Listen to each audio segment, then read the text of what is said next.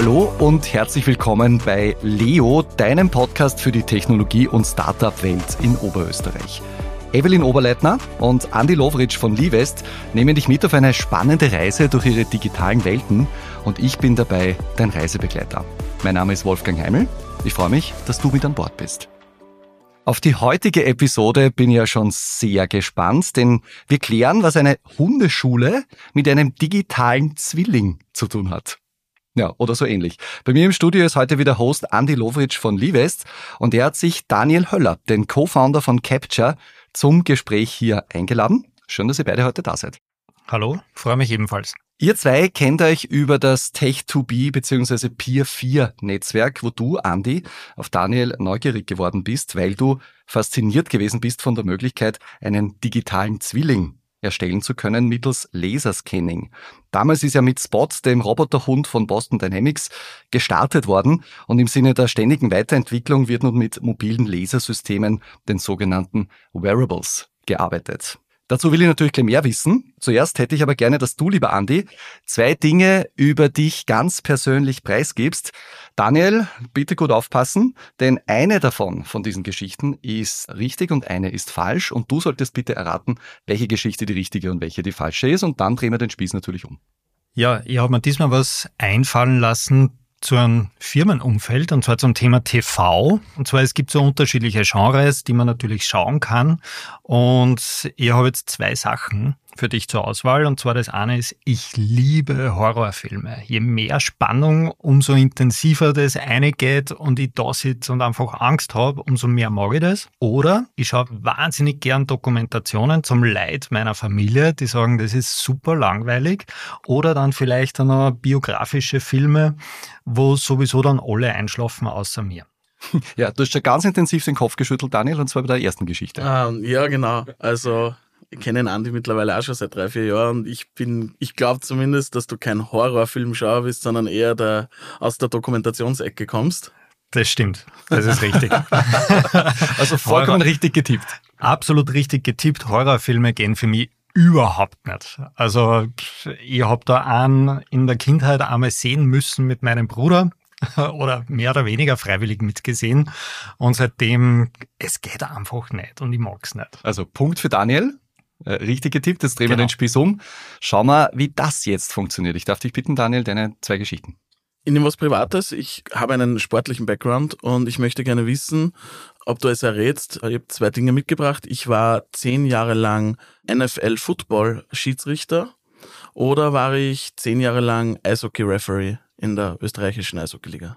Ich weiß, dass du einen sportlichen Background hast. Du hast mir ganz am Anfang einmal was davon erzählt und ich glaube, Eishockey ist richtig. Ja, genau. Ja, kann ich mich noch erinnern. Sehr gut. Eins zu eins. Ja, alles erraten. Alles Sehr gut. gut. Perfekt.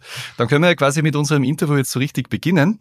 Vielleicht fangen wir ganz vorne an, Andi. Vielleicht wollen wir noch kurz einmal über das Kennenlernen reden. Was genau hat dich denn an Daniel Höller und seinem Umfeld fasziniert? Es waren eigentlich drei Punkte, die mir da sofort getriggert haben. Erstens war es natürlich einmal die Technologie dahinter. Das heißt, dass man mit Laserscanning überhaupt in Kombination dann auch mit diesem Roboterhund, der auch sofort Eindruck gemacht hat, digitale Zwillinge erstellen kann. Das zweite ist dann aus dem privaten Umfeld. Das heißt, wir haben damals uns, uns eine Wohnung gekauft und sind da ewig dieser Baudokumentation nachgelaufen.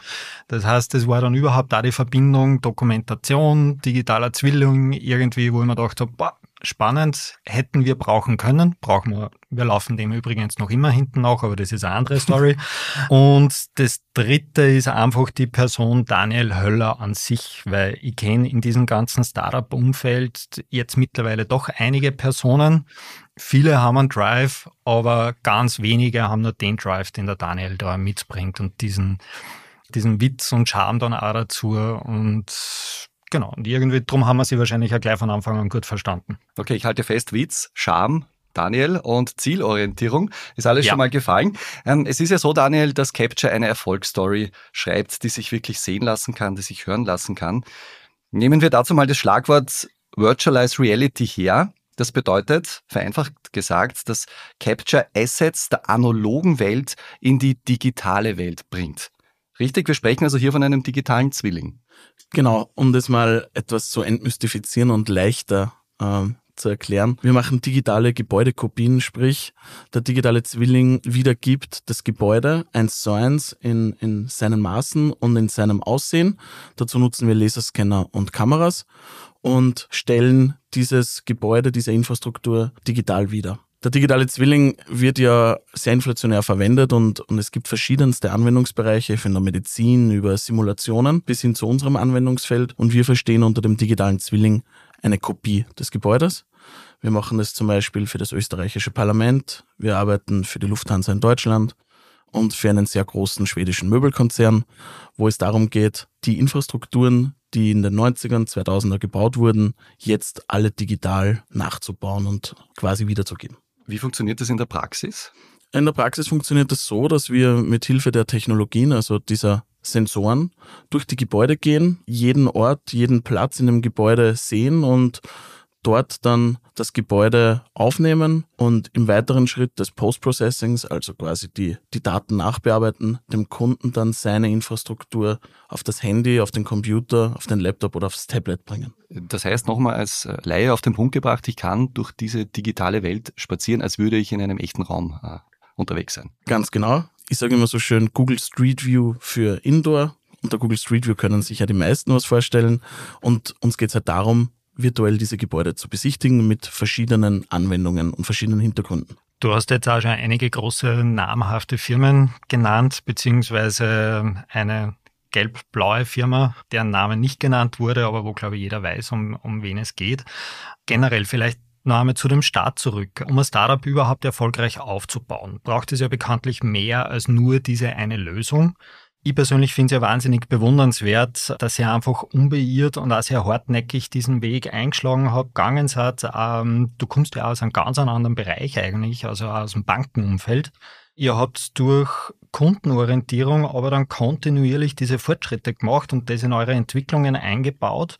Wenn man sich jetzt dein Team anschaut und dich selber mit diesem unglaublichen Drive und auch eigenem Mindset dahinter, glaubst du, dass das der Schlüssel auch, das Mindset dahinter der Schlüssel zum Erfolg ist oder, oder welche Kombination siehst du da so als relevant an? Das ist eine sehr gute Frage, weil ich glaube, das fragen sich ja sehr viele äh, Gründer oder Neugründer und Startupper und auch Unternehmer.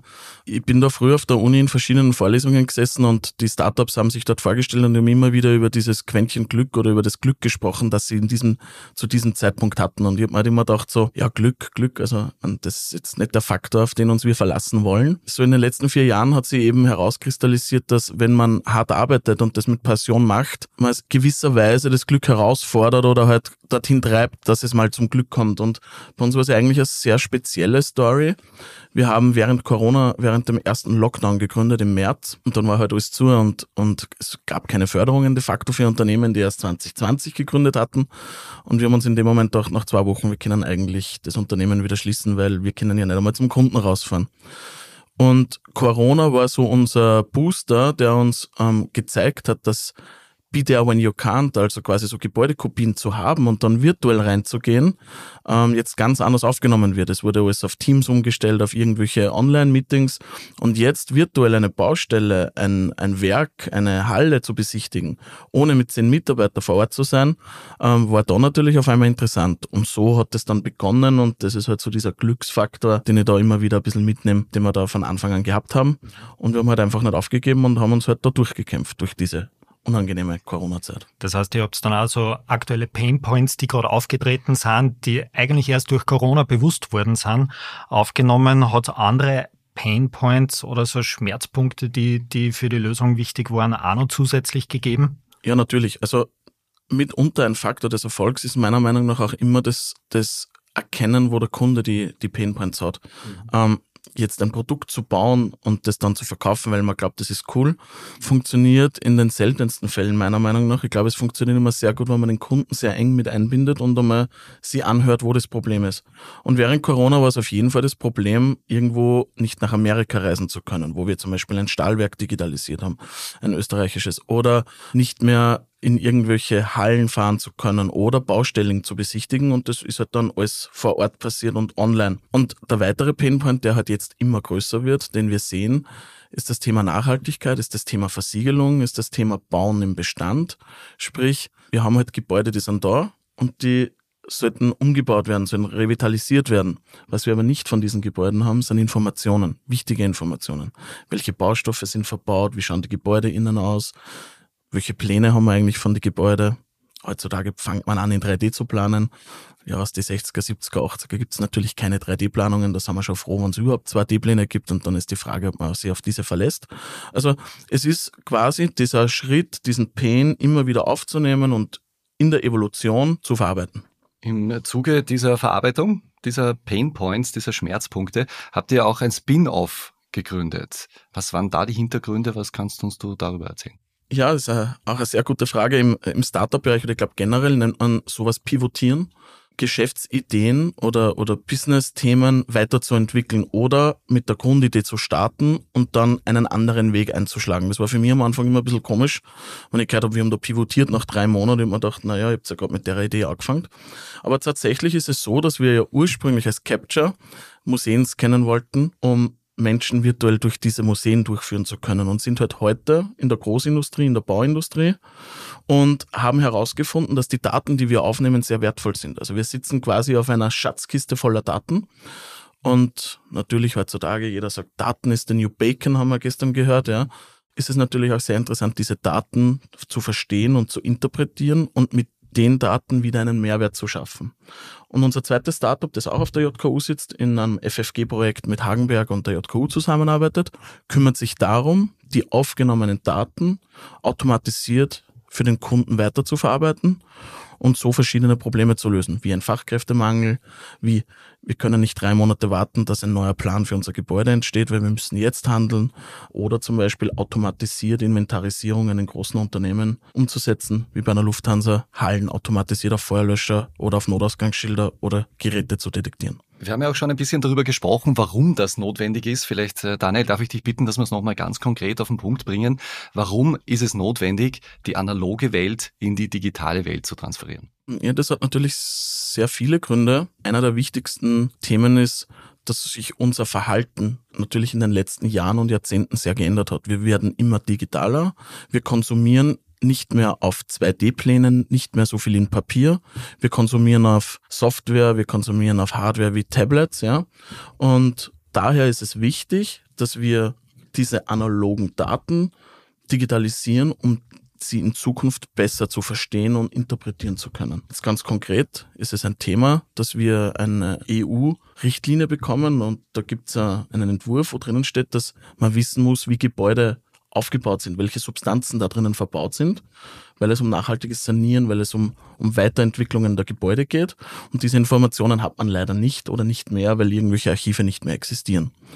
Und warum braucht man das dann digital? Ja, man kann halt keine 20 Mitarbeiter mehr durch irgendein Gebäude schicken und die mit einem Maßband aufmessen lassen und dann klopfen, was das für Werkstoff ist. Die hat man einfach nicht mehr und die kann man sich auch nicht mehr leisten. Jetzt ist es wichtig, dass wir solche Tätigkeiten in das Digitale transformieren und uns die Informationen skalierter einholen können. Wir haben jetzt natürlich sehr viel gesprochen über den B2B-Bereich, über den Business-Bereich. Äh, da sind diese Use-Case-Anwendungen natürlich total wichtig auch. Ähm, wie schaut das im privaten Umfeld aus? Naja, um das, was wir machen, einfacher darzustellen und da funktioniert natürlich dieses B2C-Beispiel sehr gut. Und eines unserer ersten Projekte war das österreichische Parlament, wo wir hingekommen sind, um eine Baudokumentation zu machen. Sprich, wir kommen in verschiedenen Bauphasen und digitalisieren den Boden, die Doppelböden, alles, was unter der Decke ist, um so im Nachhinein virtuell hinter die Kulissen blicken zu können. Und wenn wir das unseren Kollegen und Freunden oder, oder Kunden erklären, dann sagen die, alle, die ein Haus haben, naja, das war ja natürlich super gewesen, wenn wir das auch hätten, gehabt hätten, weil ich weiß heute nicht mehr, wo meine Fußbodenheizung unterwegs ist. Und das ist das, was wir im großen Maßstab machen, für Krankenhäuser oder etc. Und im C-Bereich, also im Kundenbereich, sieht man ja immer mehr, wie sich die Technik weiterentwickelt. Smartphones sind mittlerweile mit LiDAR-Sensoren, also mit Lasersensoren, mit diesen Lichtsensoren ausgestattet, die die Umgebung abgreifen können und messen können. Und das wäre die Möglichkeit für den privaten Kunden, sich hier einen, einen, eigenen digitalen Zwilling von seiner Umgebung, von seinem Haus, von seiner Infrastruktur zu machen. Ist das mit hohen Kosten verbunden, so ganz praktisch gefragt? Wenn man die Hardware hat, also wenn man so ein Smartphone hat, das einen leider verbaut hat, ist es grundsätzlich einmal durchmarschieren und schauen, dass man alle Stellen hat und das halt dann in verschiedenen Phasen zu tracken. Dann hat man halt seine, seinen digitalen Zwilling auf seinem Handy. Das heißt, eigentlich für jeden schon zugänglich, wenn man es dementsprechend auch mit dokumentiert. Wolfgang, du hast das ganz am Anfang erwähnt, auch mit den Wearables. Äh, euer Produkt hat sich auch weiterentwickelt, auf das möchte ich noch ganz kurz einmal zurückkommen. Und wir haben gestern kurz darüber gesprochen, ursprünglicher Start und was mich getriggert hat, war natürlich auch dieser, dieser Roboterhund von Boston Dynamics. Und wenn man es jetzt anschaut, äh, wir sprechen von Wearables, das heißt von, von einer Technologie, wo das der Mensch auch mittragen kann. Du sprichst jetzt von, von mobilen Geräten. Wie schaut denn das bei euch jetzt aktuell aus? Genau, die Aufnahme. Wir haben natürlich verschiedene Versuche in unserem ähm, Anfangsstadium gestartet, wie wir relativ innovativ und schnell diese Daten aufnehmen können, haben dann mit Spot von Boston Dynamics begonnen, haben den die Sensoren aufgebaut und haben uns dann erwartet, dass der für uns läuft. Dem war leider nicht ganz so, wie wir das erwartet haben. Roboter sind halt einfach ein bisschen, sie sind halt einfach ein bisschen äh, eingeschränkt, wenn es um Laufzeit geht. Da gibt es das Thema wie Türen und Stufen, die sie nicht so gerne haben. Also wir haben da festgestellt, dass es in gewissen Infrastrukturen einfach keinen Sinn macht. Ich sage immer, wenn mir wer fragt, mir wäre der Staubsaugerroboter am liebsten, weil den kennt jeder jeder und der macht halt seinen Job ganz gut und fährt herum. Aktuell nutzen wir Sensoren aus Deutschland, die wir tragen können und bis zu 50, 60.000 Quadratmeter am Tag digitalisieren können mit einem Team. Das entspricht ungefähr einem Möbelhaus, etwas größer und das ist in einem Tag möglich mit diesen Geräten. Abschließend noch ein kurzer Blick in die Zukunft. Für die Daniel als Frage, äh, auf welche Herausforderungen stellt ihr euch ein für euer Unternehmen und auch für die Kunden? Also aktuell haben wir 16 Mitarbeiter und es ist natürlich auch ein, ein Prozessthema. Wir müssen schauen, dass wir das Wachstum gut verdauen, dass wir die Prozesse nachziehen. Also das ist auf jeden Fall auf der Operations-Seite sehr spannend, was uns nächstes Jahr erwartet und auf das freue ich mich. Und die Herausforderungen in Zukunft werden sein, dass wir dem Kunden so gut helfen, dass er seine Probleme lösen kann. Sprich, solange wir den Mehrwert beibringen können und beisteuern können, wollen wir dieses Startup weiter treiben und hoffen, dass wir mit unserer Datenanalyse, mit der Aufnahme einen Mehrwert für uns alle, die das Thema betrifft, schaffen.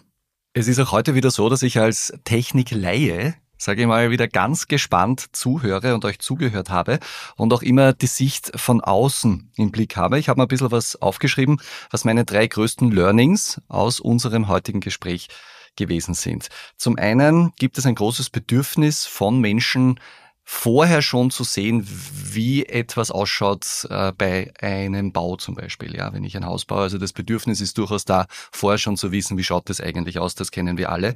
Zum Zweiten haben wir aufgeschrieben, das Ganze hat einen großen ökologischen Vorteil. Menschen müssen nicht mehr irgendwo hinreisen, man kann alles digital besuchen. Und was Capture und Daniel äh, dich betrifft, kann man durchaus, glaube ich, auch sagen, dass die Pandemie Corona ein Booster für das Unternehmen gewesen ist. Das waren meine drei Learnings. Habt ihr dann was hinzuzufügen? Ich finde es super zusammengefasst. Äh, dementsprechend kann ich heute nichts mehr hinzufügen. Okay. Vielleicht Daniel, du noch? Bitte gerne. Ja, ich sage danke für die nette Runde. Es war mein erster Podcast. Hat Spaß gemacht. Und ich freue mich in Zukunft gemeinsam mit unseren oberösterreichischen Netzwerken und mit, mit Mandy spannende Dinge umzusetzen. Danke, dass du dabei warst. Danke. Ich bedanke mich auch bei euch beiden für dieses wunderschöne, interessante Gespräch. Bei uns geht es jetzt wieder am letzten Freitag des Monats weiter, also am 26. Jänner. Da wird es dann Evelyn Oberleitner mit Gabriele Bolek-Fügel, der Präsidentin von Women in AI, das große Thema künstliche Intelligenz besprechen. Wenn ihr dazu Fragen habt, dann schickt uns gerne vorab an podcast-leo.livest.at eure Fragen dazu. Unter dieser Adresse könnt ihr auch gerne euer Feedback oder eure Themenvorschläge abgeben. Außerdem vergesst bitte nicht, Leo auf der Plattform, wo ihr gerade zuhört, zu abonnieren. Sollte dies Spotify sein, dann gerne auch gleich diese kleine Glocke aktivieren, denn dann verpasst du garantiert keine Episode mehr. Außerdem, wenn euch gefällt, was ihr hört, dann freuen wir uns natürlich jederzeit über eure Bewertungen. Ich darf mich für heute verabschieden. Bis zum nächsten Mal und bleibt neugierig.